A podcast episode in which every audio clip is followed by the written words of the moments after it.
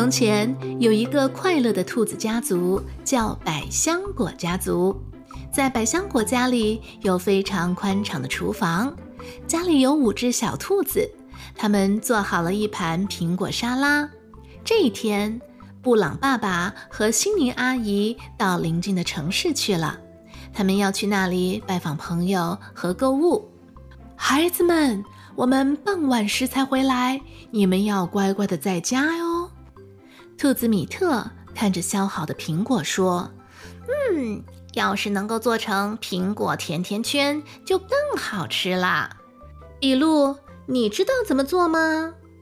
兔子比路是家里最勇敢的一只小兔，它不甘示弱地说：“我可是帮悉尼阿姨做过好几次呢，我能做成苹果甜甜圈，没有问题。”兔兔比路打开悉尼阿姨的食谱，并且喊道：“必须立刻和好面粉。”因为它还需要放在一边醒一会儿才行。比路的兄弟们非常高兴地叫道：“我们一起来帮你！”这件事说起来容易，做起来并不简单。当心别让鸡蛋滚到地上。还有，为什么把牛奶倒进面粉里会成疙瘩呢？唉，一切都必须从头开始。面粉调好之后，最后的一道程序更复杂，要把鸡蛋清打成雪花状。大家手忙脚乱的，终于把一切准备好了。比路撸起他的袖子说：“开始吧！”兔兔们将沾着面糊的苹果片放在了油锅里，一开始先是发白，接着又变成了金黄色，这样就完成了。大家催促道：“嗯，太香了！快，比路，快接着炸！”糟糕了，放进去的苹果片太多了，锅里的油噼里啪啦、噼里啪啦的作响，呼的一声，整个油锅起火了。孩子们吓得心慌意乱。兔子鲍比第一个冷静下来，他拉起兔子派瑞和兔子丹特的手说。快请邻居叫消防车！兔子比特大叫：“这有一桶水！”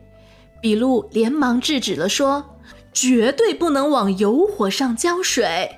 快弄一块湿湿的布。”浓烟太大了，兔子米特想推开窗户。不要开窗户，那样火会更旺盛的。快把椅子搬远一点，一起拉出盖布，把火盖住。浸透了水的盖布很重，没有办法把盖布从水桶里拉出来。兔子瑞比喘息了一口气说：“看来没有办法灭火了。”就在此时，突然出现了四只大手，抓住了浸湿的盖布。孩子们，你们快出来！原来是消防车到了，消防员们也来了，灭火器往这儿喷，还有天花板。消防员真的是太了不起了，他们一下子就把火熄灭了。孩子们都吓哭了，图图米特也大叫：“我的脚烫了个大泡！”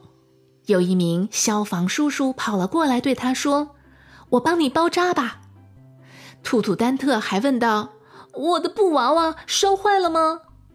就在此时，布朗爸爸和辛尼阿姨终于回来了，邻居们都跑去安慰他们：“放心，孩子们都没事儿。”爸爸和阿姨紧紧抱着孩子们。当辛尼阿姨看到脚上包着厚厚纱布的兔兔米特，还紧紧地抱着烹饪书的时候，她百感交集地流下了眼泪。兔子丹特在烧焦的物品中发现了布娃娃，非常伤心地说道：“他和米特一样，也被烧坏了。”勇敢的兔兔比路拿出了手绢，说：“我帮他包扎。”木工维尔掏出了他的记事本，说：“哎，布朗，我们重建一个更高级的厨房吧。”邻居兔兔也来好心邀请他们，今晚百香果一家到我家去吃饭吧。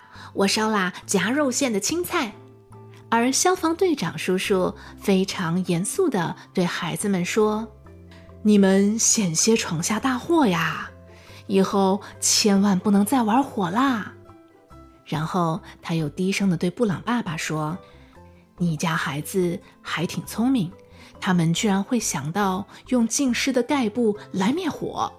哎，你的这群小淘气，遇到事情还是很冷静的。”十二月的四号，在重新修建的厨房里，新年阿姨和邻居们一起炸了好几大盘的苹果甜甜圈。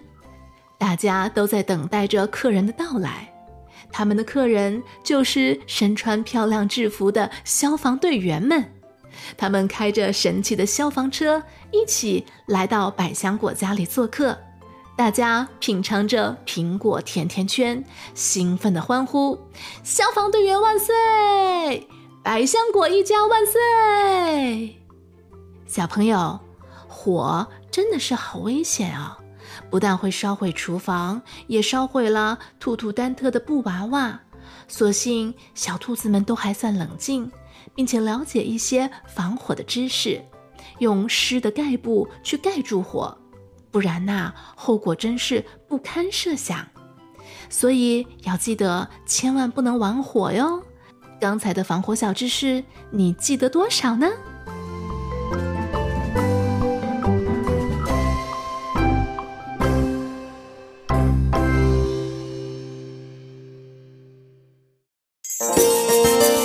相传，古时候有一种叫年的怪兽。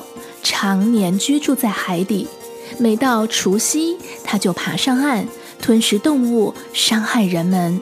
因此，每到除夕的这一天，村子里大大小小、扶老携幼就会逃往深山，躲避年兽的伤害。某年的除夕，桃花村的人们和往常一样上山避难。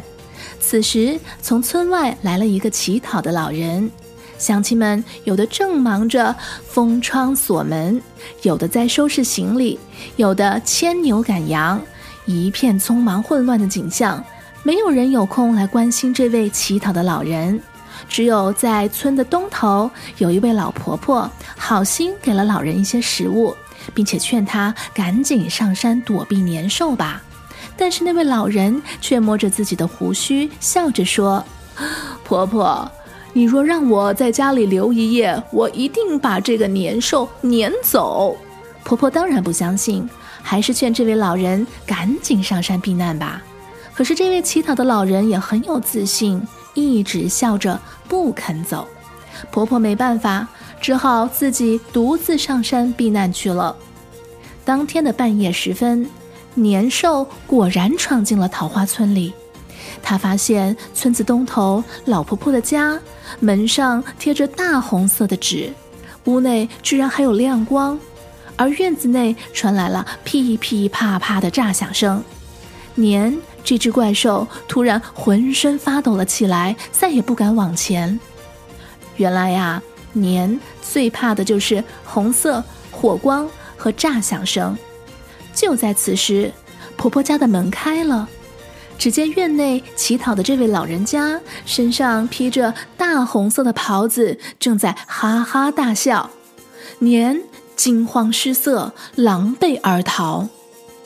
第二天就是大年初一，避难回来的村民们走进村子里，发现一点事情都没有，安然无恙。大家非常惊奇。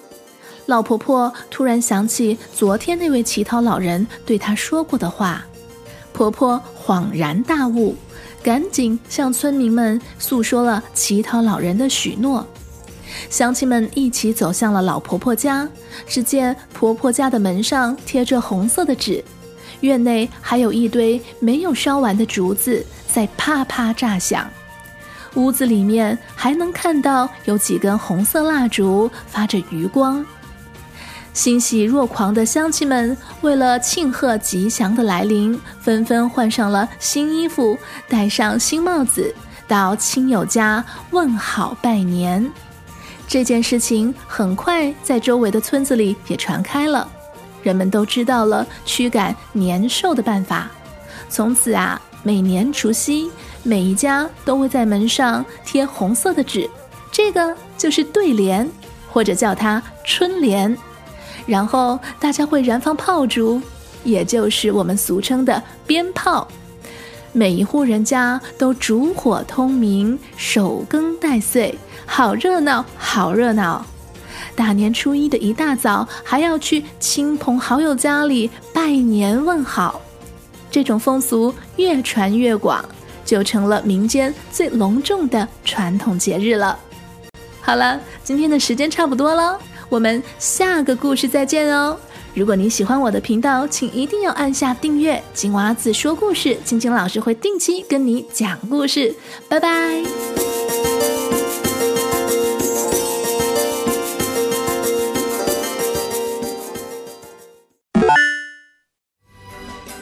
故事就到这里了。如果你喜欢我们的故事，请不要忘记订阅频道，开启小铃铛。也欢迎你在收听的播客平台给节目满星好评。脸书专业正在冲刺一千 follower，任务完成就有惊喜的礼物哟。链接在我们的叙述栏当中就能够找到。谢谢你的收听，我们下个故事见。